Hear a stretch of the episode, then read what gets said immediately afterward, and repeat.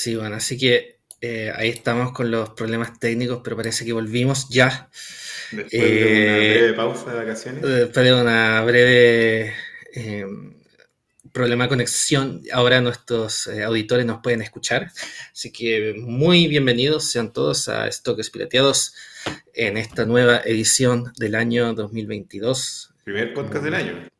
Primer podcast del año, sí, eh, de nuestro, nuestro segundo año como podcast. O sea, no hemos cumplido un año todavía, eso en mayo, parece, nuestro aniversario de podcast. weón, ¿En serio? Oye, nos Creo, creo que sí, van. Sí, No, nos no. estamos acercando. Bueno. Igual sería más impresionante si hubiéramos hecho capítulos toda la semana. Sí, por ahí tendríamos como. no sé, Oye, capaz que 40, sí. ¿cachai? Sería otra cosa que dijéramos como, oye, weón, hacemos esta weá desde mayo, toda la semana. Sería más cuático. Pero sí, eh, desde, desde mayo, mayo del 2021, vamos a decir que tenemos temporadas eh, informales en este podcast. Así que esa es la cosa. Eh, y bueno, ¿qué, qué has visto, Lucho? ¿Qué es lo que, qué es lo que cuentas? ¿Qué, qué, qué te ha sorprendido de este nuevo año? Eh, bueno, no mucho que contar. O sea, pandemia, básicamente. Es como no, no ha recibido este nuevo año con una ola quizás más brígida que cualquier otra, tanto en Francia como en Chile. Pero nada, pues, weón. Hay que seguir nomás, vacunarse, hacer el llamado como a también que se cuiden, siguen usando mascarilla. Y nada, pues, lo importante es no contagiarse, weón. Y hasta ahora los debemos zafado, weón. Espero que para el próximo podcast podamos decir lo, lo mismo. Sí, bueno, sí, la verdad que en, en, eh, por acá, por Francia, todo el mundo se está enfermando, es una wea acuática. Eh, bueno, por Chile también, todo, todo el mundo como que ya esa es la estrategia, así como de, de que, porque ya como que con la vacunación y con los avances de tratamiento, el tema es que mm, pueden haber una cantidad absurda de enfermos y quizás no se llenan los consultorios ni los hospitales, pero el volumen es tan eh, socavador, es tan cuático el volumen que, que hay que... Es como si el que- virus ganara al final, pues. Y efectivamente Sí, el virus sí. gana, porque siempre va a estar instalado. Si la diferencia va a estar en que va a ser menos letal.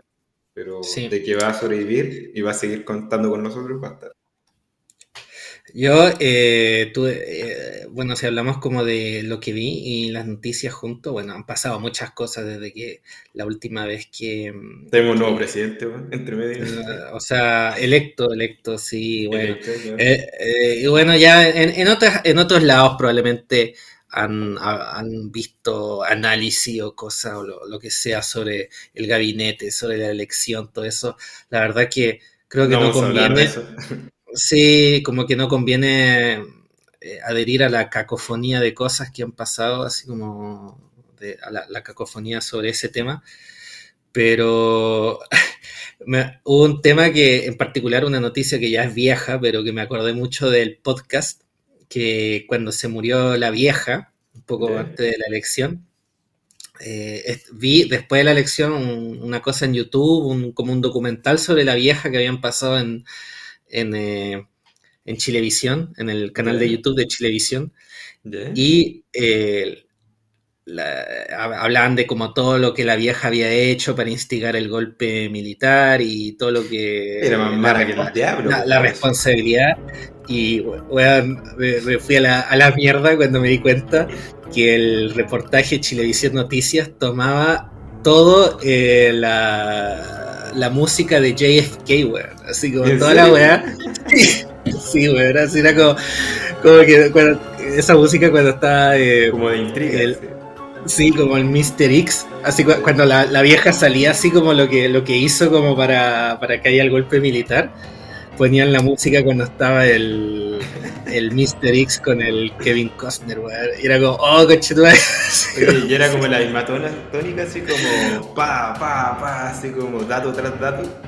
O- Sí, pues weón, y eran datos de verdad, pues weón. Y había como caleta de weas que, weón, no sabía, pues weón, que la vieja, y bueno, la misma dictadura estuvo metido bastante, bueno, están las cosas que todo el mundo sabe, las atrocidades que todo el mundo sabe, pero quizás no se sabe mucho el vínculo que tenía la dictadura con los narcos en la época, por ejemplo. Eh, todo el tema del tráfico de armas, que bueno, también sabía sobre eso, pero Se eh, no. Sí, pero no sabía, lo que no sabía es que mucha la plata de los narcos, del tráfico de armas, iba directamente a, a la vieja, pues, weón. Era como una. Sacaba su tajada, pues, weón. Sí, pero directamente, pues así como a su cuenta. Bueno, y todas esas weas salían como en, con la música de JFK. Así que eso, eso es lo más notable que vi, weón, la verdad. Hasta allá llega la influencia de JFK, pues, weón. Sí, pues. Sí. Así que, pero bueno, además de lo de eso, eh, bueno, vamos a hablar de lo que nos convoca, de M.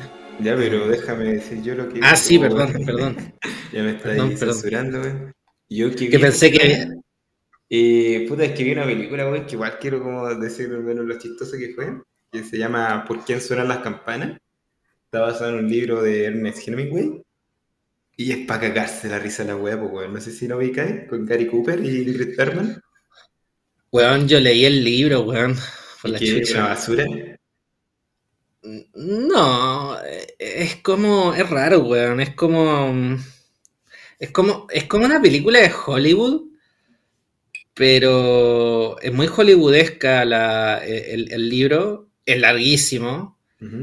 Y no es malo el libro, weón, no es malo, pero es como un tema, no sé, weón, igual es, es raro, weón, es raro como tener Hollywood en ese formato, no sé en cómo de ver, pues, sí. De, de- un libro, weón, de un libro. Es como, bueno, Hemingway es un poco así, pues, weón. Hemingway definitivamente influyó Hollywood y, y cuando uno lea a un libro de Hemingway, uno le da la idea que es como Hollywood, así como estos como protagonistas como acuáticos, que tienen como eh, romance y después tienen finales sí. después tienen finales trágicos y, y, y obviamente un gringo que es como súper protagonista en, esta- Macho, en, el, total, en el- así. en el extranjero, ¿cachai? Y no, es bueno el libro, weón, es bueno, es un estilo raro, un- Bueno, respecto a la película, weón, es para cagarse la risa porque obviamente está como basado en la guerra civil española. y luego todos los españoles, pero todos tienen la cara pintada así como brown face. porque obvio los españoles son negros, pues para los gringos de la época. Entonces, eran puros actores norteamericanos, así, pues, ¿cachai? Por los rasgos, pero con la cara literalmente pintada de negro. Obviamente todos hablaban en inglés, pero supuestamente en el contexto de la película hablan español, pues de hecho le dicen al, al Gary Cooper, oye, qué, qué buen español hablas tú. Y weón dice, sí, es que yo soy profesor de español. y te lo dicen en inglés. y es como, weón. es súper absurdo y, y puta, ¿para qué hablar de la trama? Pues, weón, es súper ridículo. Así como que llega este weón que gringo, no cacha nada. eh, literalmente haciendo terrorismo, porque weón como que se ponía bombas en los trenes, volaba puentes.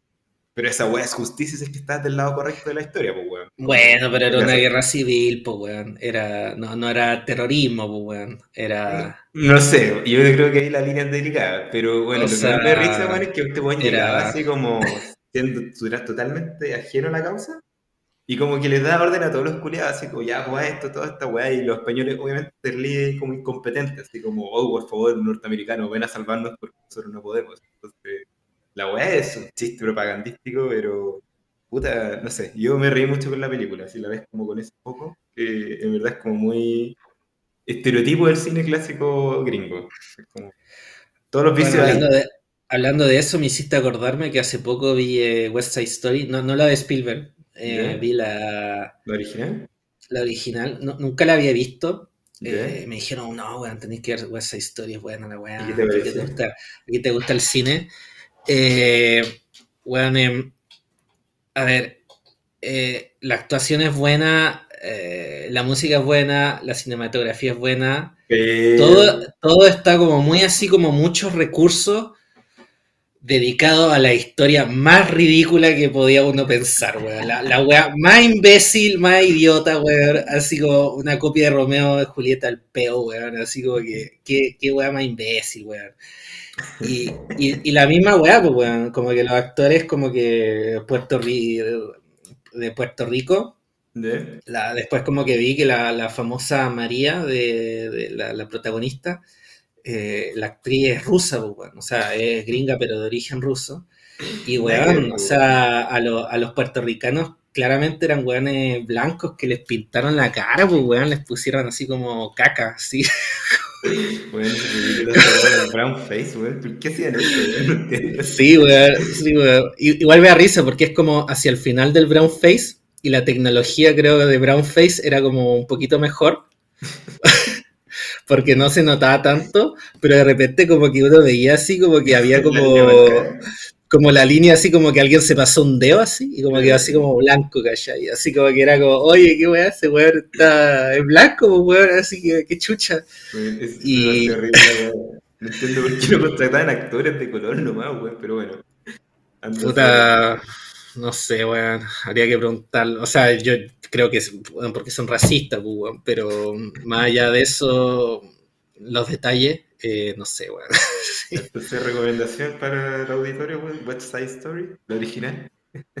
Sí, weón, o sea, pero la, la, la, te he visto la weá, es ridícula, weón. No, no la, la, historia, la historia es una weá que tú decís, pero weón. Y, cuando todo el spoiler, como que se muere caleta de gente, y, cuando, y cada personaje que se muera es como, weón, bacán, weón, al fin te moriste por weonado, weón. sí. y como que lo tratan, de lo tratan de pintar como algo triste, pero weón, es como, es como ya, weón, al fin va a dejar de molestar, weón. sí. Esa era como la, tónica de la película para mí. Eh, bueno, hablando de muertes menos simpáticas en un ambiente menos musical, hablemos de M, de Fritz Lang, de, de 1931. Sí, eh, entonces, bueno, ¿por qué quisimos hablar de esta película, Lucho? Que hagamos el típico... Eh, bueno, por mi parte, no sé si no sé si estoy hablando por los dos, muy bien me hago cargo de mis palabras.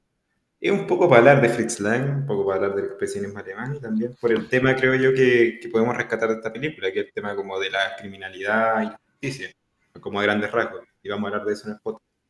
Pero la práctica, puta, yo creo que es una película bien, puta, interesante, principalmente por cómo está hecha, cinematográficamente hablando, porque es una película muy moderna en términos como de, de, de cómo uno la, la, percibe, ¿cachai? Y fue lo que me sorprendió cuando la vi por primera vez, que en verdad que es una película que se la puedo pasar a cualquier persona y la va a encontrar eh, dinámica, entretenida, ¿cachai? Y, es una película del 31, pues, estamos hablando del cine en sus albores, ¿cachai? Donde las películas eran muy distintas a las como nos conocemos en la realidad y que además eran mudas. Y esta como que es una película con sonido, quizás de las primeras con sonido que, se filmaron.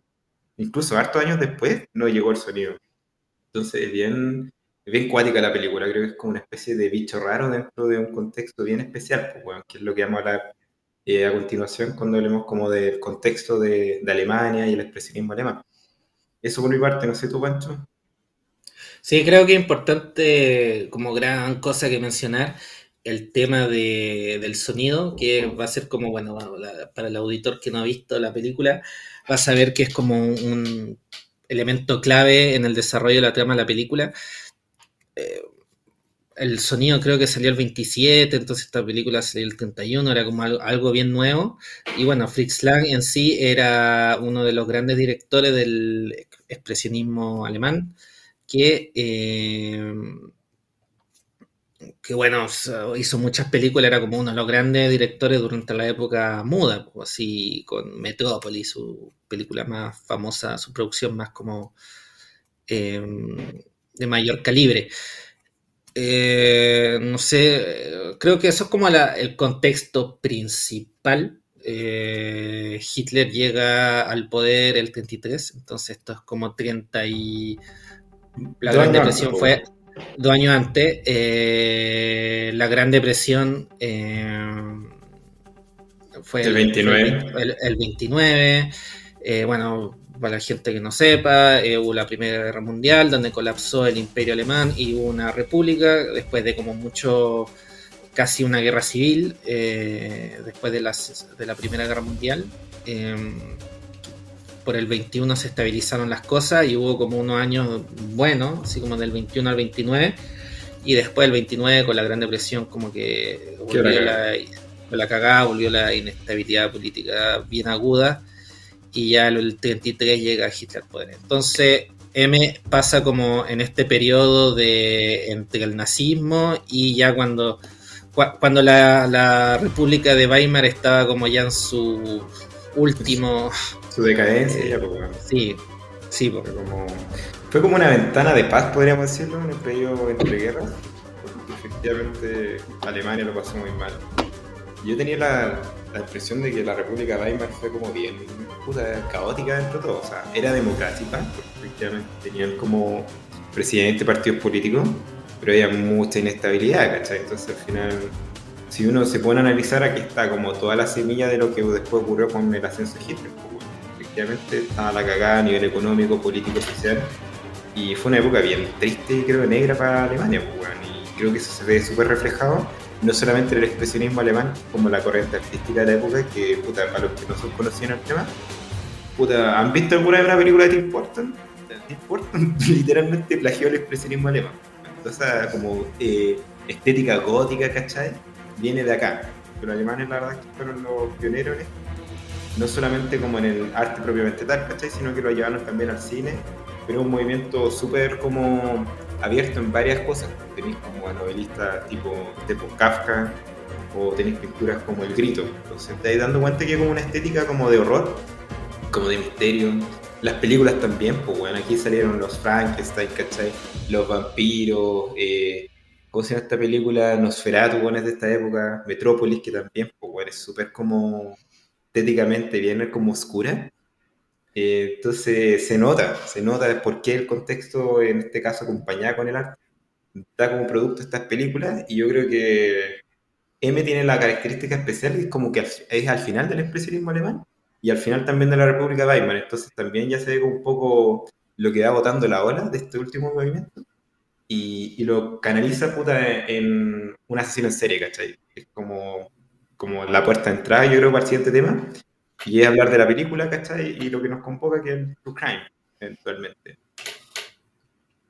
Yo creo que es bien importante eso, porque eso que mencionaste sobre el expresionismo alemán, porque quizás como acotándolo un poco al mundo del cine, eh, a ver, eh, no sé si hoy en día como que ya está Hollywood y bueno, es, más heterogéneo y como pero no sé si como que la gente como que cacha este, este como lugar que quizás tiene como el cine, no sé, pues digamos francés o como un poco como el gran polo o, italiano incluso, como los gran polos como de cine eh, alternativo a, a Hollywood. cine europeo, a Hollywood, ¿ya?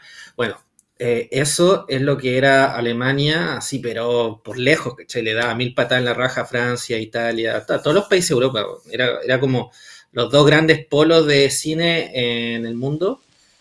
Era, en esa época, era, bueno, como hoy en día, eh, California y Alemania. Eran los grandes polos, así como que casi todas las películas se producían y Alemania tenía como mucho un estilo de diferenciación de Hollywood, que Hollywood, bueno, la misma cosa que hoy en día, como tenía mucha plata.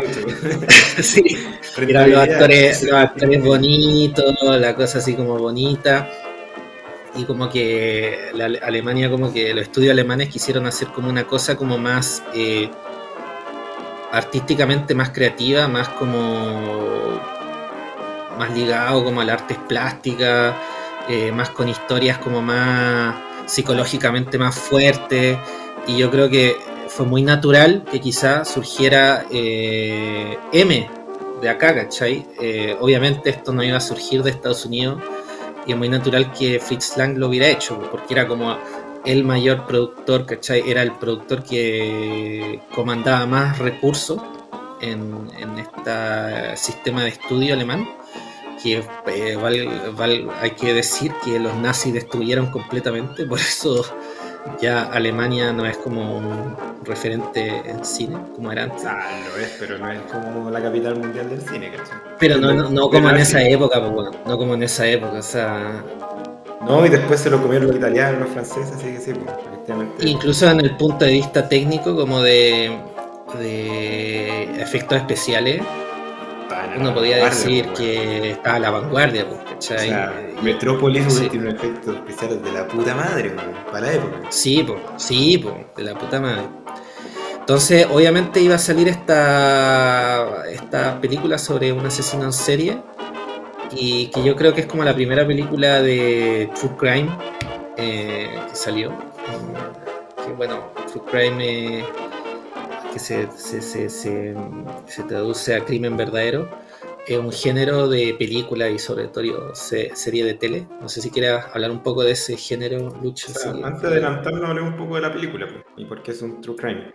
Pero, mm. en resumen, la película se trata de un asesino en serie que está basado en hechos reales. Un asesino que se llama Peter Curtin, denominado el vampiro de Dusseldorf, porque le gustaba matar niñas jóvenes y beber su sangre. Literalmente era un asesino de, de niñas pequeñas. Y dejó la cagada en Dusseldorf, que es la ciudad donde el buen cometió sus crímenes, donde mató gente, violó gente, torturó gente.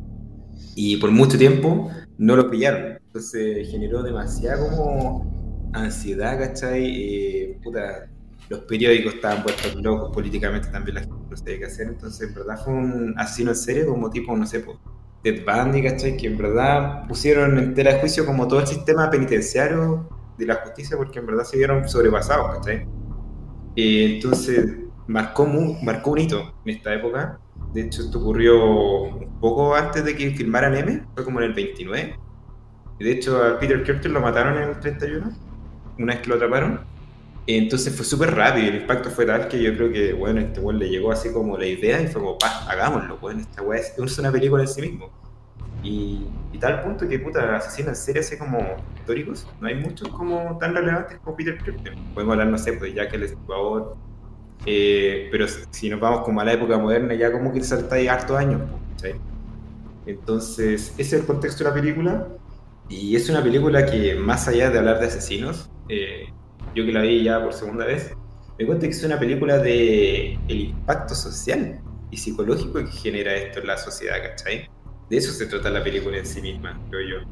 Y bueno, todo lo demás lo que ya hablamos, porque es una película súper dinámica, súper entretenida de ver y que también tiene sonido y es una gran novedad para la época y que la aprovechan harto en la película porque efectivamente como que es, divertido, creo yo, como ver esta alternancia, ¿cachai? Entre partes que son totalmente mudas y partes que tienen sonido, ¿cachai? Eh, y, y, le meten, por ejemplo, el leitmotiv, que es una weá totalmente nueva, yo creo, en el cine, para esa época, que es puta, la cancioncita que weón el criminal sirva cuando iba a cometer sus crímenes, está ahí.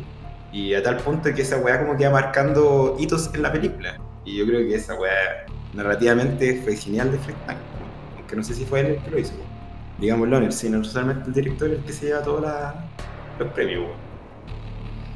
Sí, eh, y creo que eh, si la, la, la película quizás fue la primera representación en el cine de algo que se estaba gestando mucho en la República de Weimar, eh, que era como esta obsesión como con los crímenes, porque como que había mucho en los diarios, en las revistas, era una sociedad que, bueno, tenía muchos problemas, eh, tenía muchos muchos problemas sociales en todo sentido, o sea, en cierto aspecto había una pobreza inmensa, pero también había como todo este como desarrollo de la modernidad que hacía que había gente que en la ciudad viviera muy distinto al campo, etcétera. Y, bueno, esta como individualización de la sociedad que como que hacía que quizá hubiera como gente sola y bueno, eso hacía como que eh, habría como estos como asesinos en series que como que mataban en la ciudad y, había como muchos, muchos casos, pues, y bueno, eh, Fritz Lang toma esto. Y eso yo creo que es, eh, al final es como que hace paralelos con nuestra época actual, o sea, cosa de ver en Netflix eh, la cantidad de, de series, de series por sobre todo, y siempre son como series de 12 capítulos, como una cantidad absurda de capítulos. Eh, de asesinos en serie, cultos, criminales. Siempre hay como una eh, como obsesión así como con, lo que hicieron estas personas, como de retratarlo. Y eso es como que sigue siendo súper vigente, y quizás como que eh, hay, algo como que quizá el true crime, este, este género, como que hace más eco en situaciones de, de alta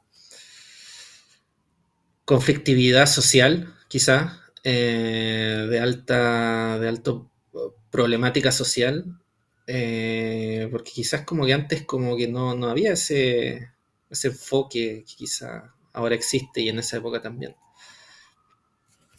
Sí, en verdad, como bien dijiste tú, yo siento que es como una especie de receta de cocina donde se van mezclando diferentes ingredientes que en el fondo generan una fábrica de asesinos en serie. Por algo como que hay lugares específicos del mundo y contextos específicos donde hay muchos crímenes de este estilo, que no son, digámoslo, usuales y por lo mismo también hay un género en sí mismo que es el true crime que lo explota, ¿cachai? Porque es sumamente interesante y hasta un punto de vista un poco morboso el saber, puta, las motivaciones de estos hueones, ¿cachai? ¿Quiénes eran? ¿Por qué hacían lo que hacían, ¿cachai? ¿Qué fue lo que les pasó? ¿Quién eran las víctimas? ¿Quién las seleccionabas? ¿Cómo las hacían? ¿Verdad? Tenéis un montón ahí de detalles que son jugosos y, puta Hollywood lo ha sabido aprovechar. Bien, como dijiste tú, ¿qué series de esto nos faltan?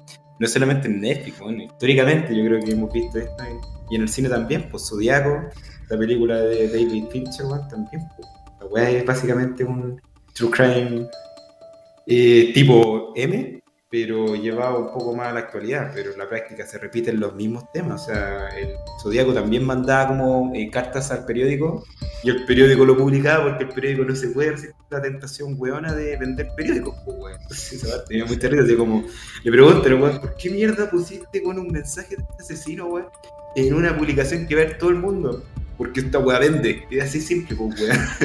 si vende, weón, yo, yo soy feliz. No es lo mismo si esta weá va a generar que otros weones sigan haciendo las mismas cosas, o no lo podamos atrapar. es una estupidez del tamaño de buque, pero en la práctica sabemos que somos como mosca a la caca para este tipo de cosas. Ahora, ¿por qué se da? Puta, esa yo creo que es la gran pregunta. Yo siento que efectivamente una combinación entre marginalidad, eh, contexto de desigualdad muy profunda y también una sociedad como que lleva el individualismo un poco más al extremo. Yo siento que si se da eso, con las condiciones adecuadas, por ejemplo, de una persona que genéticamente tienen puta cosas distintas, porque se ha estudiado todo como el perfil del asesino en serie o el psicópata. Obviamente hay gente que tiene muy poca empatía, así como genéticamente hablando, nacen como con una eh, preponderancia menor a esto, además como con el tema de las emociones, que son personas que no sienten mucho las cosas que hacen. Eh, son tremendamente inteligentes, generalmente tienen un CI más elevado que la población general, y son tremendamente carismáticos. Son buenos que literalmente son depredadores de humanos porque son muy seductores y pueden hacer las cosas que pueden porque en el fondo son como mucho más hábiles que el resto. Es como, no sé, pues meter a, a un tigre a cazar gacelas. Obviamente no gacela, o un, leopardo, ¿cachai? A cazar gacelas, claramente los pueden cazar porque son más inteligentes, son más rápidos, son mucho más todo, ¿cachai? Y así son los asesinos en serie, pues, bueno. Sí, creo que sí, quizás como eh, es bien interesante eso como de hablar como del de lo que causa como cuál es el perfil del criminal, pero creo que quizás como lo más interesante es como la y bueno, hay aptos como estudios como qué es lo que hace como hacer que alguien sea un criminal o no. Quizás como hablar de, de qué, qué es lo que, cómo la sociedad reacciona a la criminalidad. Eh, quisiera hacer como un, último ahínco en el género del true crime, porque es un género que, bueno, tiene mucha Em, crítica, eh, yo, diría que muchas de las críticas que tiene son injustas. O sea, por ejemplo, la crítica que es como que el true crime, así cuando la gente ve wea en Netflix, como que incita a la gente a ser asesino en serie y a matar o cosas así. Cuento que es como igual de ridículo e insubstanciado que decir que los juegos de video hacen que la gente sea violenta. O sea, toda la evidencia prueba de que eso no es verdad, ¿cachai? Hay como demasiada gente que ve estas weas, hay demasiada gente que juega juegos de video violento y no, no va a matar gente. y no va a matar gente, ¿cachai? O sea, es absurdo. Eh, yo diría que la, crítica más, más como mayor a este género es como el respeto hacia las víctimas, como el morbo de publicar como la vida íntima de las víctimas, como la muerte de las víctimas, como para ganar plata, como para que sea como una cosa así como yo creo que en ese sentido Fritz Lang fue como sabio de no utilizar el verdadero caso y como incluso si se parece demasiado. Eh, pero eh, leí una estadística bien interesante, Juan, que este género es en particular eh, popular con las mujeres, las mujeres como más jóvenes. Eh, y una de las razones por qué dicen esto es porque, bueno, las mujeres como que tienen más preponderancia a ser víctimas de crimen, pues, y, y como que no sé, como de alguna manera como rara, como una especie como de mecanismo de defensa raro, así como de saber ¿Cómo, cómo, son, cómo son estas, cómo suceden estas situaciones, como que se, no sé si es como consciente, pero, pero como que le atrae a, bueno, no, no, voy a generalizar, pero eso es lo que dicen como las estadísticas, tratando de hacer hipótesis sobre eso. Pero eh, bueno, una estadística interesante y creo que al final es como como que más allá del morbo, como que hay un interés, pues, es una situación súper mala, súper como eh, tabú al extremo, y cuando digo tabú no es porque no sea justificado, es como un tabú justificado, o sea, por ejemplo, no sé, eh, utilizar armas nucleares es un tabú justificado, el incesto un tabú justificado, ¿cachai? Eh, entonces, como todos los tabús, genera como una especie como de, de, morbo, incluso así justificado, como para saber de qué se trata la weá, ¿cachai? Eh, y, es interesante igual eso. Sí, como bien dices tú, al final igual cumple un rol social, creo yo, que lo hace necesario y por lo mismo como que le pueden llover críticas, por la práctica igual es bueno que existan estas weas, que es necesario también no sé si detectar, ¿cachai? Identificar como potenciales asesinos en serio, lo cual yo creo que es muy difícil. Porque, bueno, en verdad que son gente que pasa muy piola. Pero en la práctica también es necesario entender, yo creo yo, eh, puta, el contexto de estas weas. Y, y, en el fondo entender por qué también la criminalidad es una wea como, puta, muy difícil de combatir si no hay como a los cimientos de la sociedad. Es como lo que hablábamos cuando hicimos Robocop. O sea, tú podéis tener como policía especializada, ¿cachai? Un montón de hueones que invierten, un montón de inversión, ¿cachai? Como en capturar a estos hueones. Pero en la práctica, en la medida que tengas condiciones que exacerban este tipo de cosas, no lo vais a atacar. Entonces, la práctica también creo yo que es un recordatorio de, oye, los crímenes y los asesinos seriales no se dan en cualquier momento del tiempo eh, y no crecen como callampa porque sí, ¿cachai? Hay condiciones que lo hacen. Y yo creo que ver este tipo de cosas también te ayuda a abrir la mente de, oye, generalmente los asesinos en serie, weón, tienen patrones súper comunes, así como, weón, padres pico, ¿cachai? Eh, situaciones de marginalidad brígida, ¿cachai? Eh, hay un tema con la sexualidad y también es súper brutal, como términos como de insatisfacción, ¿cachai? Y puta, todo eso yo creo que es información que uno igual necesita saber, como para entender un poco cómo opera también el cerebro humano, ¿cachai? Y la gente trastornada y las enfermedades mentales, ¿cachai? Entonces, puta, quizás podría enfocarse un poco más a nivel educativo, pero perdería un poco la gracia, que igual es entretenido. A mí me encanta esta weá, no sé por qué, weá. Pero. Yo, yo creo que eh, es súper interesante lo que estáis diciendo tú, así como sobre la psicología del asesino en serie, del, del criminal. Pero no sé si te pareció, pero la, la, película, el protagonista no era el asesino necesariamente, como que el, el asesino en serie salía muy poco el protagonista era como más eh, la gente, la ciudad, ¿cachai? La, la sociedad. Es, ese era como el protagonista de la DM. Y eso era súper interesante porque mm, el, asesino, el Peter Lorre, al, tiro sabemos quién es, de hecho como que lo muestran en una de las primeras escenas. Pero todo lo interesante es como todas las repercusiones que, genera esta weá. Que genera esta weá, ¿cachai? Desde las mamás, que, bueno, desde, las mamás, como que después, bueno, pasa como las autoridades, después pasa como los mafiosos, después pasa a la prensa, después pasa a todo como una asociación de mendigos. Bueno, es, la verdad que no le podemos hacer justicia como para describir la... La película, sí, pero... Oralmente, pero es muy interesante y a mí eso es lo que más me interesó esta película, cómo la película como que retrata a la sociedad así como un organismo vivo que como que tiene como este como virus, así como este como eh, elemento que va en contra de ella y es como que no se trata de echarlo así y es como todo funciona en unison como súper... Eh, es como literalmente un cuerpo humano, ¿cachai? Cuando entra un agente patógeno y el cuerpo se pone en alerta, ¿cachai? Para eliminarlo, pero entre medio se manda a cagar, pues, weón, sí. Puta, una cosa que creo yo que retrató muy hábilmente la película, y yo creo que fue obviamente como parte del relato oral, y la weá que pasaba con la gente, o sea, tú empezabas a sospechar de tu vecino, empezaban a ver denuncias falsas, pistas por aquí, pistas por allá, no, que yo veía criminal y tenía gorro rojo, tenía gordo verde, hay escenas que son para cagarse la risa porque relatan literalmente como el estado de locura en el cual se ve envuelta la sociedad cuando pasan estas cosas y cómo se pierde un poco el norte porque efectivamente es una weá tan brutal, el asesinato de niños, ¿cachai? Las violaciones, cosas así, que puta, literalmente es como, weón, tenemos que eliminar esto, si no todo se va a, a, la mierda, ¿cachai? La gente se empieza a matar entre sí, empiezan a linchar a gente porque sí, y tú decís, weón, esta weá requiere así como, weón, que le metáis bazooka porque si no, va a quedar la pura zorra. Yo creo que ahí nos podríamos meter al tema de la sociología de la criminalidad, pues, weón. Obviamente. Sí, pues. ¿Qué es esto, cachai? ¿Cómo opera a nivel sociológico? Sí, pues es, bien, eh, es bien brigio eso, porque, eh, porque bueno, hay, hay, como, y en ese sentido, por eso como que la película es bien potente, porque como que sirve como para para como mostrar cómo la sociedad como que define lo que hay un crimen o lo que no, ¿cachai? Y cómo eso como se puede como traducir en el sistema de justicia o no, ¿cachai? Eh, que, ¿Cuáles son las determinantes como para que vaya como este como eh, este como este proceso desde identificación de crimen hasta como castigo.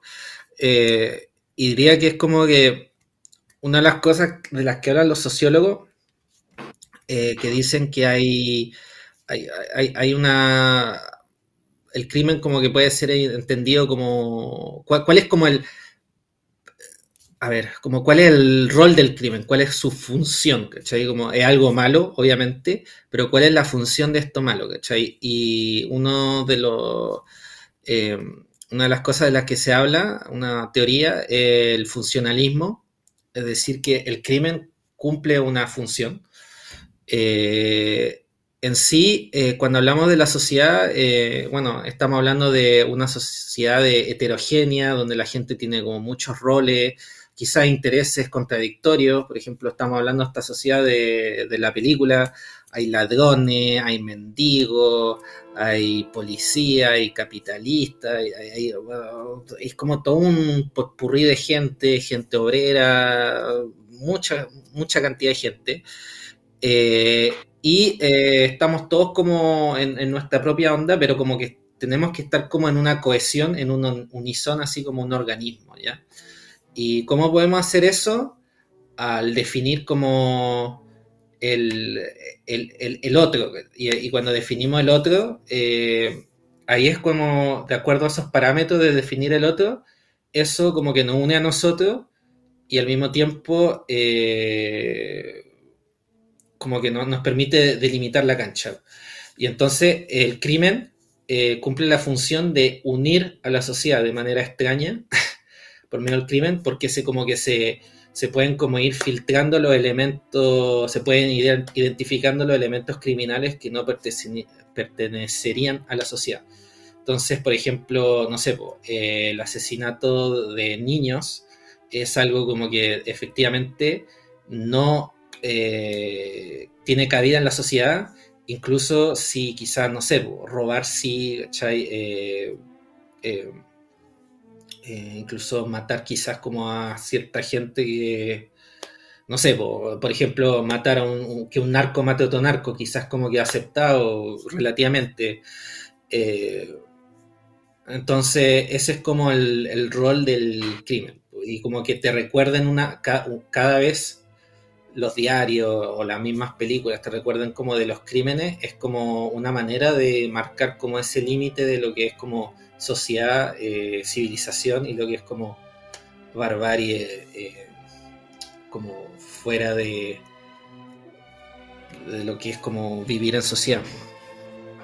No sé si te hace eco esa, si quieres agregar a esa definición. O sea me hace mucho sentido y también lo, lo, puedo vincular con el contractualismo. No sé si ubica el contractualismo, pero este movimiento también filosófico, de, puta, tenía Hobbes, tenía John Locke, incluso Rousseau, que hablan un poco de, este, de esta libertad, ¿cachai? Y el paradigma de la libertad como iba al extremo, ¿cachai? Que igual lo podemos extrapolar un poco al tema de los no vacunas, ¿cachai? O esta como misconception, ¿cachai? De lo que es la libertad.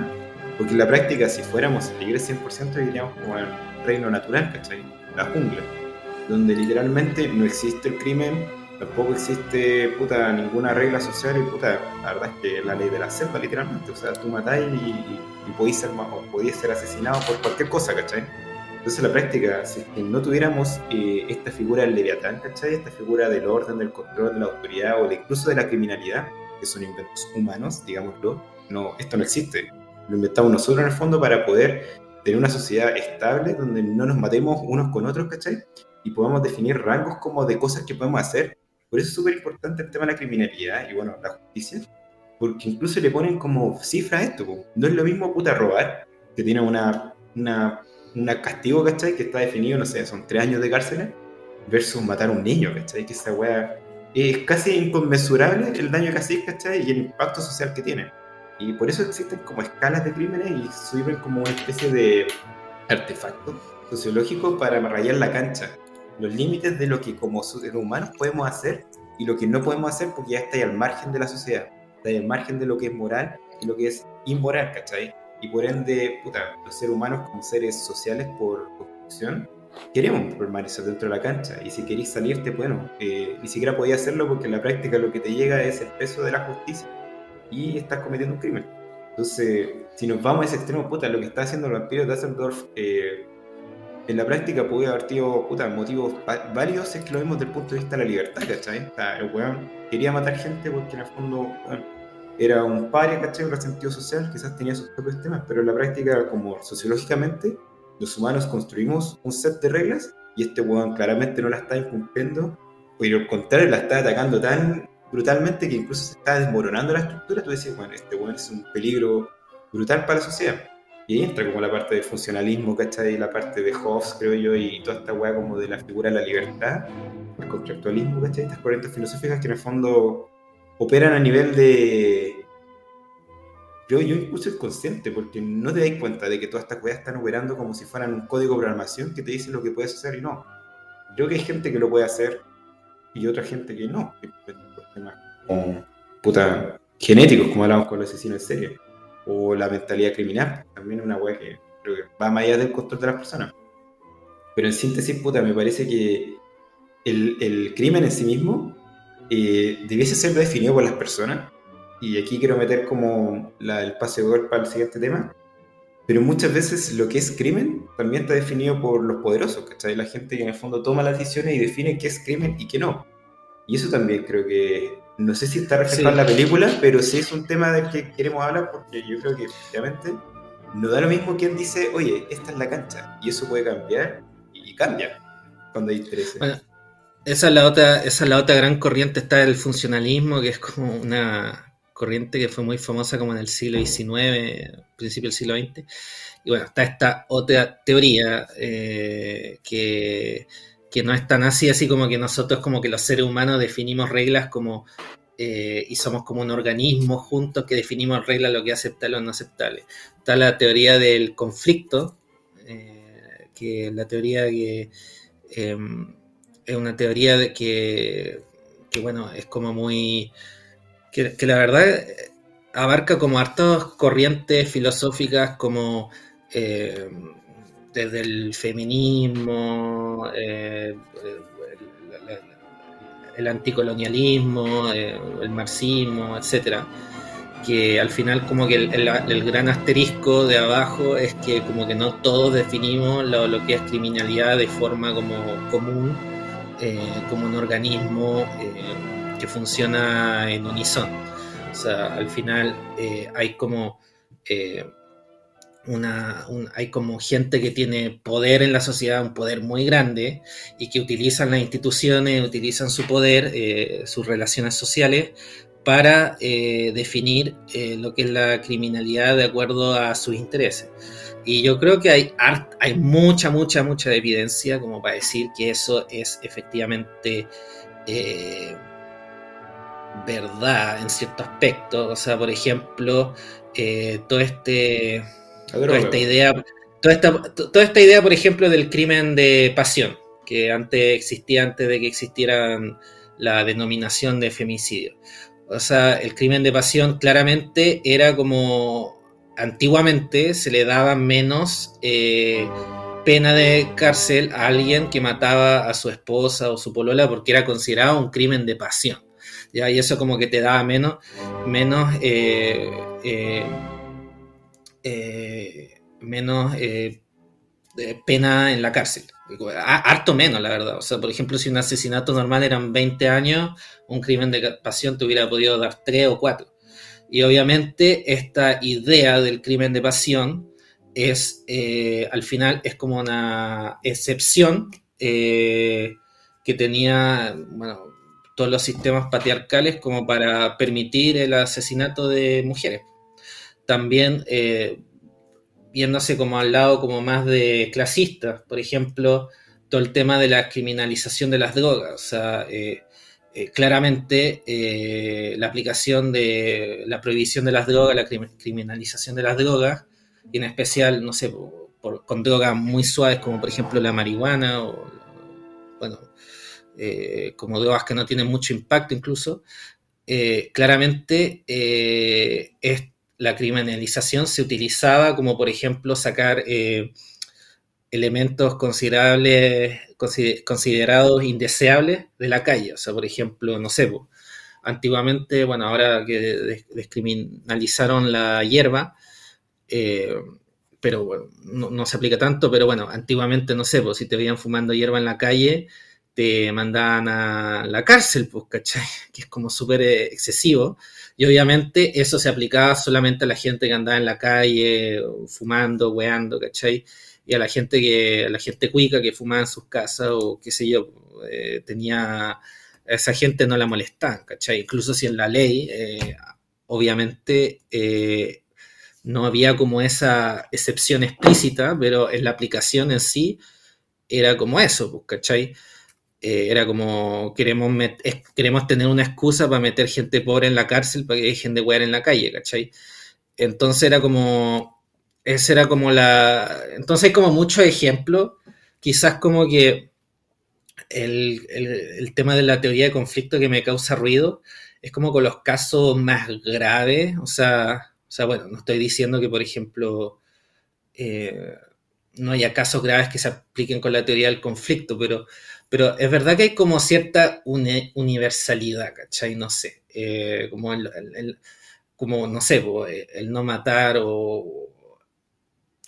Aunque igual eso es, curioso porque a veces como el mismo hecho de, no sé, por ejemplo, en M, eh, si el, asesino, en vez de matar a, estamos hablando de 1931, en vez de matar, eh, no sé, a, niñas, a niños, hubiera decidido matar a, no sé, trabajadores sexuales hombres, no sé, que, que es, o sea, homosexuales, no sé. Que pasa muy, mucho, de hecho, eh, cosa de ver como la cantidad de gente trans que es eh, matada, y eso no sale en las noticias, no sale O mendigos, también son. O mendigos, ¿cachai? Y bueno, se muere como alguien en, un barrio cuico de un asesinato y salen todas las noticias, salen todos lados. De hecho, esa era la. ¿Cómo, esta, cómo se llama esta película de. del weón. Ya, bueno, no sé, pero esta película del 2014 no está, eh, que, hablaba muy bien de eso. El, Nightcrawler, Nightcrawler. Ah, Nightcrawler, buena película. Sí, hablaba mucho de eso. Entonces, obviamente es como que no sé, hay como cosas que obviamente están como...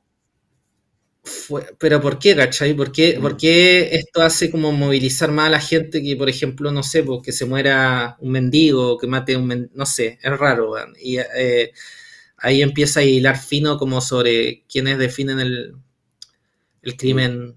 No, ahí como muy buena tu acotación y síntesis, porque en la práctica nos puede al siguiente tema, porque, como bien dijiste tú, el crimen es algo que va evolucionando. El crimen está vivo en el sentido de que lo que es crimen un día puede cambiar eventualmente según los intereses tanto de la sociedad o de particulares, ¿cachai? El caso yo creo del femicidio es súper interesante porque sí, pues efectivamente, antes era un crimen de menor categoría, pero con el tiempo se fue seteándose y ahora pondera mucho más que antes. Hoy en día, puta, el femicidio quizás hasta pondera más que un crimen normal, ¿cachai? Y eso lo va dictando un poco, eh, puta, los temas del contexto, por ejemplo, el feminismo que es muy presente actualmente, o el ecocidio, ¿cachai? Que es una cuestión que quizás hoy en día no le den tanto peso, pero yo creo que con los años va ganando mucho, mucho más relevancia. Pero, bueno, hace 100 años un ecocidio, bueno, casi que era la, norma, ¿cachai? Era como, bueno, tenés que hacer un ecocidio para poder subsistir. Entonces, es cuático como el crimen al final se mueve en base a los intereses de la sociedad. Eh, y por ende no es algo, puta, objetivo, ni tampoco algo que exista realmente porque lo inventamos los seres humanos. Entonces, lo único que sí existe, creo yo, y que es transversal, como tú bien dijiste, es la justicia, que también es una, una invención humana, pero ver a un nivel más moral, porque la justicia tiene que ver con, puta, eh, universalmente qué es lo correcto y qué no. ¿Por qué en Arabia Saudita, puta, las mujeres tienen que usar pelo? Porque si no, es un crimen que no lo usen. Y, puta, en cualquier otro lugar del mundo no, ¿cachai? Tú sabes que eso es injusto aquí en la que la ají. Eh, o el mismo hecho de matar, ¿cachai? Matar es malo puede que haya gente que diga, oye, sabes que mató en defensa propia, pero en la práctica matar siempre va a ser algo malo. Se hable dentro como de la sociedad. Yo creo que ahí viene el tema de la justicia como pera, ¿cachai? Y bueno, metámonos en este tema, pues, weón. ¿Qué es la justicia para ti, Pancho, weón? ¿O quién define la justicia? Ay, buena, buena. A ver, yo creo, yo creo que hay como. Eh, hay, dos, hay dos temas. O sea, yo creo que la justicia, eh, efectivamente. A ver, cuando, como que la gente se forma como en sociedad, qué sé yo, eh, al final una sociedad es como una manera de distribuir esperanza, ¿cachai? Como esperanza en el futuro, no sé, esperanza que vaya a tener una vida mejor, ¿cachai? Que estando solo o no cumpliendo las reglas, ¿cachai? Eh, entonces como que al final, eh, sí, como que la, justicia como que sirve como para arreglar eso, ¿cachai? Como que, como que se, te, se te asegure como un mínimo de derechos, de esperanza, ¿cachai? De, y de como castigo a la gente que no, no, no eh, cumple con su palabra, con su, con su cuando todos entramos en sociedad, como decimos ya, ¿cachai? Como que queremos como esta esperanza de tener como una vida mejor después, qué sé yo, eh, estoy dispuesto como a, no eh, quizás como actuar sobre ciertas pulsiones, ¿cachai? Porque, uno es como incorrecto, tengo esta idea de lo que es moral y no le quiero hacer eso a otra persona, y dos, ¿cachai? Y quiero que las, esto no se desmorone como por interés propio, ¿cachai? Entonces hay como dos cosas. Entonces la justicia como que te sirve como para decir, ¿cachai? Esta weá como que no estáis perdiendo tu tiempo, no estáis weando estando en esto, ¿cachai? Porque al final no sé, porque ¿cachai? Si no hay justicia, ¿qué hay a hacer tú? O sea, ya llega un momento que vaya, vaya a tomar la weá por tus manos, pues, ¿cachai? Vaya, vaya, vaya, a decir, no, sabéis que esta weá es una weá, ¿cachai? Voy a hacer lo mío y. Y no sé, pues, si alguien me hizo mal, me voy a pitear a este weón, pues, ¿cachai? Pero esa no es la idea de una sociedad como funcional, ¿cachai? Es como. Eh, entonces pero es el problema, porque una vez que como que hacía esa, esa transacción, ¿cachai? Digámoslo así, le dais como cierto poder a alguien como para que administre este sistema. Y, esa, y una vez que hay como esa centralización, eh, este sistema puede ser como capturado, pues, ¿cachai? Por gente que, que no tiene como esa misión eh, en mente, ¿cachai? Como que quiere utilizar este sistema para sus propios intereses. Y así es como gran parte de las sociedades se desmoronan, pues, ¿cachai? Porque está como esa tensión, ¿cachai? Como decir, ya, oye, eh, te damos como este poder para que administres la weá bien. Y como que esta persona como que lo mal utiliza y de hecho la gente como que dice, oye, pero esto está mal, pues, ¿cachai? Si tenemos el poder para no hacer esta weá, ¿cachai? Tenéis que hacer otra cosa. Y así a veces las sociedades se desmoronan, o hay revoluciones, o plenamente guerra civil. Eh, entonces está esta tensión, ¿cachai? Como que están estos poderosos que obviamente como que lo quieren utilizar para sus bienes, pero hay un límite, ¿cachai?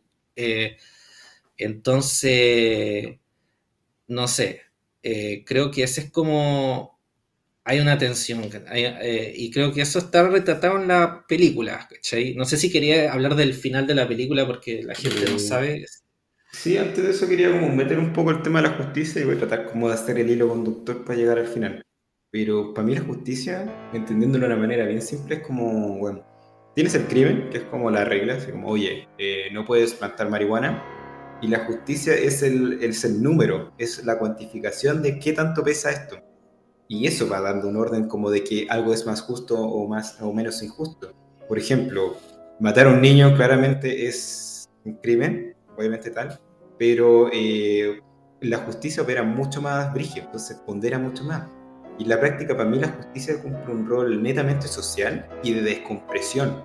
Que en la práctica, cuando tú tienes eh, la justicia, y al nivel que opera así como de más intenso o menos intenso, va generando reacciones en la población.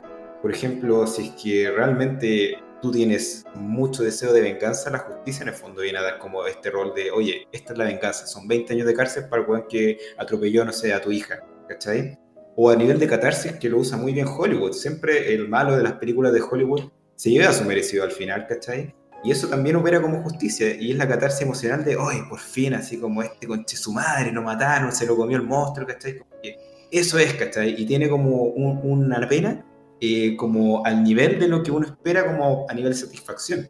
Me acuerdo mucho de Barry Lyndon, pues esa frase que dice como, ¿has obtenido la suficiente satisfacción? Eso es justicia, al final como que le estamos dando una métrica a lo que es la satisfacción luego de haberte sentido como, puta, ofendido o, o derechamente una persona cometió un crimen, ¿cachai? Como en el caso de Barry Lyndon y todo lo mal que le hizo, puta, al, Lord Pullington, ¿cachai? Entonces, para mí la justicia opera netamente a nivel de, de descompresión social y ahí es muy cierto lo que tú dices, porque efectivamente existe un trade-off.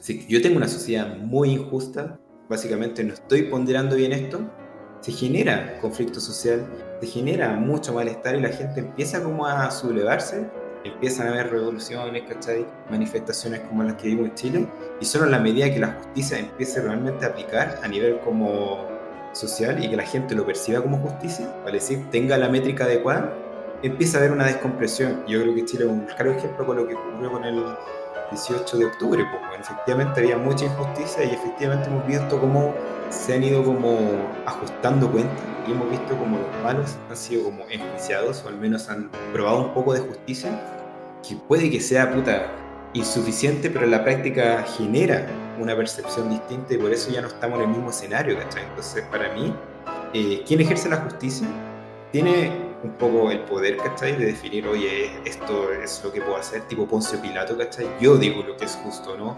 Digo que es justo que, puta, Jesús se lleve, puta, 20 latigazos, pero, puta, es injusto que lo, lo, sacrifiquen por algo que en verdad no, no valía la pena. Entonces, hay un tema muy importante con quién ejerce la justicia y cómo también es capaz de balancear esto, porque si lo hacéis mal, puta, tenía una revolución y, y, la justicia se te puede ir en contra, como le pasó, no sé, a Mussolini, ¿cachai? Que lo terminaron linchando en una plaza pública y puta, la historia se encargará de, de ver cómo ocurrió eso, ¿cachai? Y, y, es bien interesante lo que tú decís porque eh, efectivamente como que los poderosos y digamos así el pueblo, qué sé yo, eh, definen los dos lo que es justicia, ¿cachai? O sea, como que...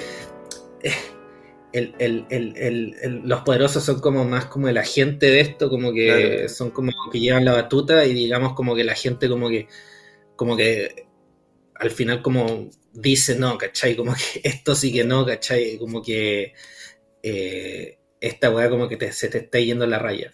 Y creo que eso es como, es interesante, pero también como que como, como esto puede ser dinámico, ¿cachai? Porque, por ejemplo, los poderosos y el pueblo como que pueden estar como muy así como en, en unísono, así como en, en coherencia en cierto aspecto, y de repente como que cambian de parecer. Pues. Y yo creo que eh, eso también ha sido reflejado en el True Crime, así, en cierto aspecto. Por ejemplo, eh, no sé, pues, hablamos de Estados Unidos, que una, un estado eh, de, de, descendencia colonial, con, bueno, con temas genocida en su pasado, con la esclavitud y el genocidio de los indios donde ha habido como una participación democrática en cierto aspecto en, este, en estas aberraciones, Entonces había como una cosa como de que la élite trabaja como con, la, con el pueblo, por lo menos blanco, como para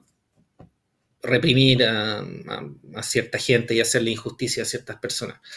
Y, y, por ejemplo, el tema, no sé si viste esta serie en Netflix, como de los, ay, ¿cómo se llama? Los Central Park Five, como eso. No, eso no lo de- vi. Pero cacho no. Ya, bueno, para la gente que no sepa, es como que son unos cabros chicos, así como de 15 años, que eran negros, Negros. y, y que lo acusaron injustamente, estuvieron como 10 años en la cárcel y lo acusaron así como sin nada de prueba, así como una weá ridícula, ¿cachai? Y estuvieron mucho tiempo en la cárcel, Claro, por una violación supuestamente ocurrió a una persona blanca. sí. Y esa weá, de hecho, ahí metió la cuchara a Trump en la época, esto pasó como en los años 80, 90, como que No dijo, sé, estos weones deberían, deberían, eh, como que puso una weá, dijo, deberíamos traer la pena de, vuel- eh, de muerte de vuelta para matar a estos weones, así básicamente, como que compró toda una página de un diario y, y a nadie le chocó en la época, ¿cachai? Como que fue los jueces, todo el mundo, los medios, ¿cachai? Todo el mundo, y, y no hubo como ninguna así. Y, más allá como de... Es que son negros, pues. Oye, que tuvieron que y hoy, y hoy en, y hoy en día, hoy en día salió como un- una cosa de true crime, así como está en Netflix, ustedes lo pueden ver, que básicamente lo que dice, mira, ¿sabes qué? Eh, nosotros, el pueblo, le dimos como parado los carros a los, los criminales, pero al final fue un crimen que cometimos todos, ¿cachai? La gente que haber parado los carros y la gente que, los poderosos. Entonces, al final, eh, eh, sí, pues, ¿cachai? Es como la, la, la justicia la ejercen los dos y al final como que sale el tema de quién tiene derecho a la justicia, pues, ¿cachai? ¿Quién, quién es, quién, a, a quién atañe la justicia, ¿cachai? Y eso quizás como que podíamos eh, hablarlo a la luz de, de la película, no sé qué, Sí, qué, qué- ahora sí como haciendo el, el link con el final. Efectivamente, bueno, la película se trata del vampiro Dusseldorf, bueno, una adaptación. Eh, virtualmente este weón comete sus crímenes, deja la cagar la sociedad, la sociedad se empeña en buscarlo, ¿cachai? Y llega un punto en que lo atrapan. Lo atrapan los mafiosos, de hecho, y me dio mucha risa esa parte, y no sé si es una crítica social, pero en el fondo reflejan que la sociedad, el pueblo, ¿cachai? Organizado puede ser mucho más efectivo que las policías de repente incompetentes. Y en este caso los mafiosos, junto al pueblo, lograron capturar a este weón y al final lo, lo enjuician. Le hacen una especie de juicio como civil, donde obviamente igual le dan un poco de solemnidad porque el tiene un abogado que es como un buen jurado. Y, y de alguna manera lo enjuician, ¿cachai? Y, y es súper interesante lo que pasa porque uno esperaría que, bueno, este weón, dado los antecedentes, ¿cachai? Los crímenes que cometió, opere la justicia. Y lo que ocurre es que se da vuelta todo el escenario porque, puta, el criminal básicamente da a conocer su punto de vista y, y obviamente tratando de salvarse ahí del linchamiento público. Y dice que en el fondo él es un enfermo mental, ¿cachai? Que en el fondo todo lo que hace lo hace como sin saber. Lo cual obviamente era una mentira. Y ocurrió en la realidad porque Peter Curtin intentó hacer esto. Y después se descartó obviamente con todos los peritajes de que weón sufriera algún tipo de trastorno mental y por el contrario, weón estaba siempre consciente de lo que estaba haciendo, por ende era un weón más malo que el diablo. Eh, pero en la práctica, ahí quedó la película y termina en eso, porque efectivamente llega la policía, obviamente detiene este linchamiento público y se llevan al, al puta este weón para que lo juicien el sistema o la institución correcta, ¿cachai? Que vendrían siendo los tribunales de justicia. Y ahí termina la película como con un poco la desazón de que tú sientes que no hubo la satisfacción, que no operó la justicia. Pero en la práctica, eh, el weón, y aquí lo vinculo con la pregunta, es un, un ser humano.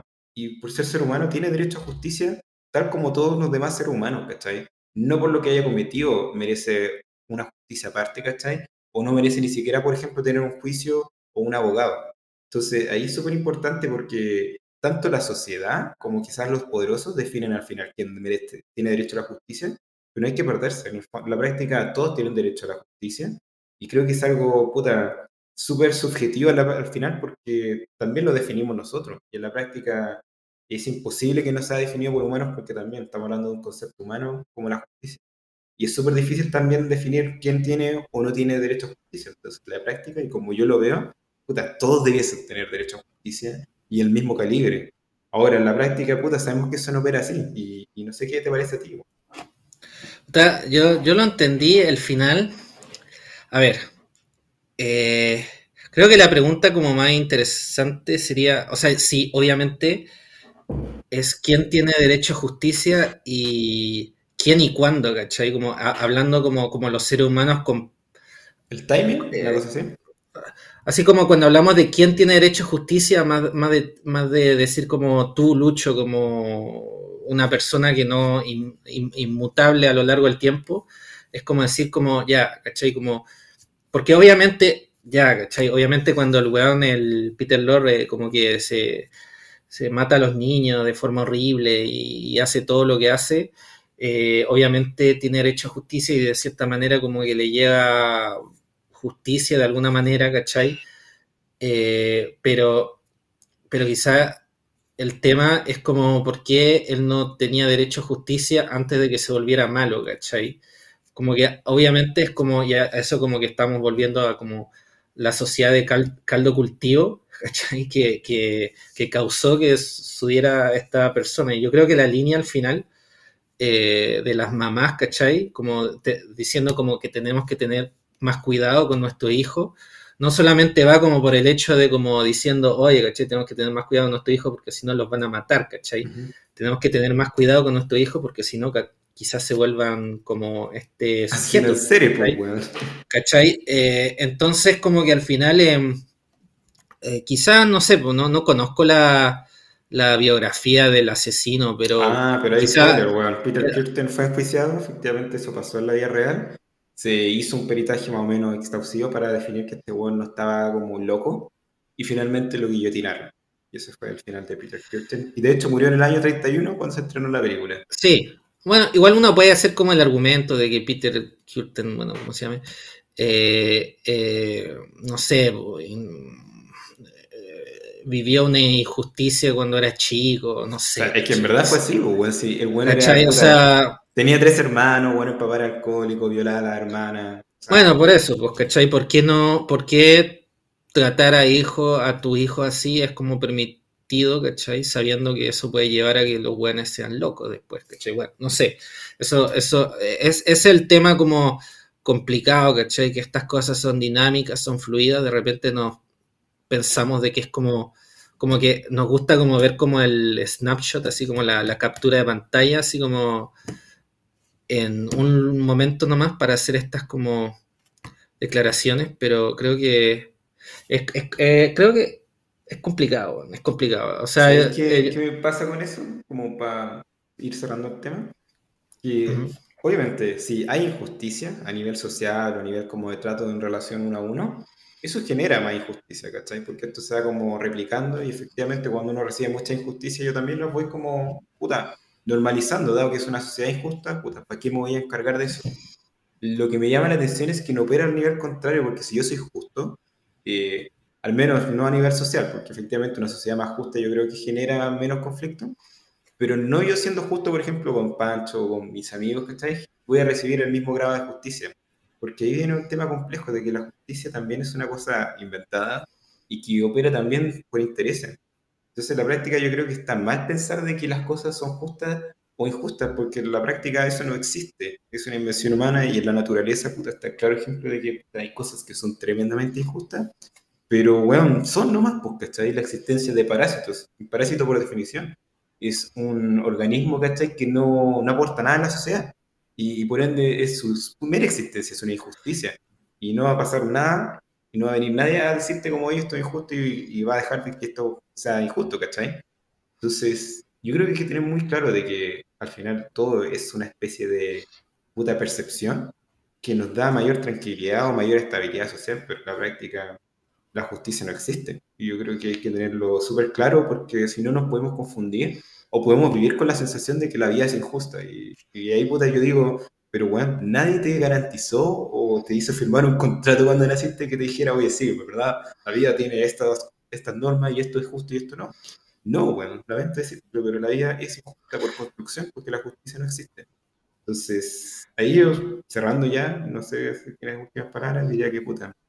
Eh, la película no sé si habla de este tema, probablemente tal, pero sí yo creo que deja la puerta abierta. Y eso es lo que me gustó mucho del final. puta, un final hollywoodense eh, cero jugado habría sido como ya en este weón, lo guillotinan, ¿cachai? Y muestran a los niños felices corriendo en la calle. Y en la práctica Fritz Lang, eh, no, pues te deja así como justo en el pic de la weá, así como cuando tú esperáis la, la recompensa, la satisfacción de Lord Bully, no la recibes, pues weón. Por el contrario, recibís como un paqueo a ti mismo diciendo como, oye, pero tenemos que tener más cuidado, pues weón, también es nuestra culpa. Como que se dio vuelta el escenario y ahí tú decís como, wow, y como que visionario, sí, como para tirar el tema y dejarlo ahí como la parte reflexiva, parece que es una película más bien como... Y además como eh, mensaje claramente que hace mucho eco sabiendo lo que pasó después, pues, ¿cachai? Con, Exactamente. Con, la, con, la, Alemania nazi y todo eso. Pero eh, yo creo que como para cerrar un poco el, el, el tema, eh, yo creo que estoy de acuerdo contigo que la, quizás como que eh, no estoy de acuerdo contigo con la como con la definición de justicia, quizás como que sí estoy de acuerdo que como que esta idea de metafísica de como que la justicia no existe, no es como una cosa así como, como que hay algo objetivo que diga, oye, esto es la justicia, eh, pero creo que algo que como que lo, esa es mi creencia, como que algo que deberíamos como construir entre todos, ¿cachai? Eh, lo más posible, como que de alguna manera como como todos definir un poco sin excluir a nadie, ¿cachai? Eh, lo que es eh, justo o no, ¿cachai? Lo que es como más dañino o no, y que todo el mundo tenga como una voz eh, e-, equitativa en definir eso. De hecho, por eso yo creo incluso en que la gente en la cárcel debería poder votar, por ejemplo. porque se da como mucho, puede ser como una herramienta mucho de de cómo cambiar el, de hecho eso, eso se da, hay muchos estudios de ciencias políticas al respecto que el hecho de que haya gente que no que está en la cárcel que no pueda votar, eso como que tiene una influencia muy grande en las elecciones, ¿cachai? Es como para que se vean como para cierto lado, porque al final la gente que define crímenes dice, ah, ustedes no pueden votar porque hicieron crímenes que nosotros definimos, entonces como que, bueno, al final eh, son temas que yo creo que nunca se van a parar de hablar, van a ser siempre complicados, pero está bien hablarlos y yo creo que eso es lo bueno de esta película, lo bueno de este género y por qué vale la pena ver. Y eso, no sé si quieres agregar algo más antes de... Eh, no, últimas palabras, bueno, vean la película si les interesa. Yo creo que efectivamente es de estas películas que me gustaría quizás que fuera más conocida y me llama la atención que no lo sea, porque creo que es muy buena hizo un clásico brutal, creo yo, como nivel de, de, cosas que después la precedieron, ¿cachai? Eh, todo este género true crime, ¿cachai? O películas como El Zodíaco, que literalmente es un, no sé si un plagio, pero bueno, Fritz Lang lo hizo, puta, 80 años antes, ¿cachai? Y, y de una manera súper buena, ¿cachai? Al punto de que podrían hacer una adaptación actual de la película y posiblemente no, no sería tan distinto en términos como de, no sé, el nivel de entretención o atención que, genera esta película. Creo yo que es bastante similar al que generan las películas actuales. Para mí eso es muy, muy vanguardista, porque, bueno, incluso años después, estamos hablando de la década de los 50, los gringos todavía tenían un tempo súper aburrido para los estándares actuales, incluso los 60. Y este buen 30 años antes ya es una película moderna, y moderna, a mi gusto, mucho más moderna que Citizen Kane, ¿cachai? Entonces creo que está un poco subvalorada y me gustaría que fuera un poquito más valorada porque creo que tiene harto esta película. Este año, este año, luz de Citizen Kane.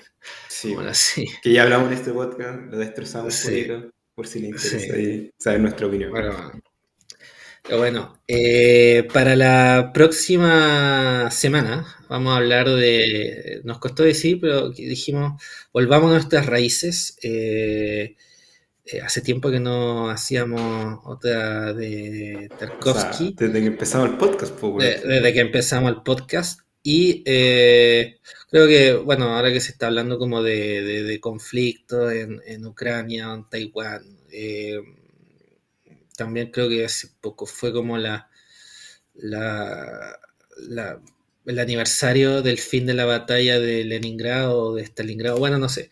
Eh, vamos a hablar de la batalla de Iván. Eh, la infancia. Película, la, infancia de Iván, Bueno, hay una batalla en la que Iván participa, pero se, llama La infancia de Iván. Eso, les dice cómo es la película, qué tipo de película es. No sé si quieras agregar algo. Eh, no, es que yo soy el más contento porque tenía muchas ganas de hacer un Tarkovsky, ya que habíamos hecho un Kubrick dos veces, también un Verhoeven, así que yo creo que Tarkovsky merecía su segunda. Eh, me gusta la elección porque La infancia es una peliculaza, weón. La primera de Tarkovsky, del año 62, y que ganó Venecia, y que también lo mandó al estrellato instantáneo. O sea, esta película, para ser su ópera prima, ¿cachai? Fue tan, tan buena que, puta, literalmente, puta, revolucionó un poco el cine. Y es una película que no solamente, bueno, estéticamente es preciosa, pero también el mensaje que tiene, ¿cachai? Y, y todo el trasfondo histórico, el contexto, creo que también es muy, muy buena. Entonces, si tienen tiempo, vean La infancia de Iván, es una muy buena película, de, de las más abordables de Tarkovsky, si es que no la más abordable, porque es narrativamente hablando un poquito más normal, porque la hora de Tarkovsky ya se van muy en la bola. Y, y nada, pues, ahí feliz de poder hablar de esta película que me gusta mucho. Sí, así que véanla para el próximo episodio y bueno, ojalá eh, si no le eh, si no vieron M, véanla, eh, les repetimos y bueno, si son porfiados, ojalá este podcast le entretenga, incluso sin ver la película. Así que bueno, hasta la próxima. Muy bien, chao, chao.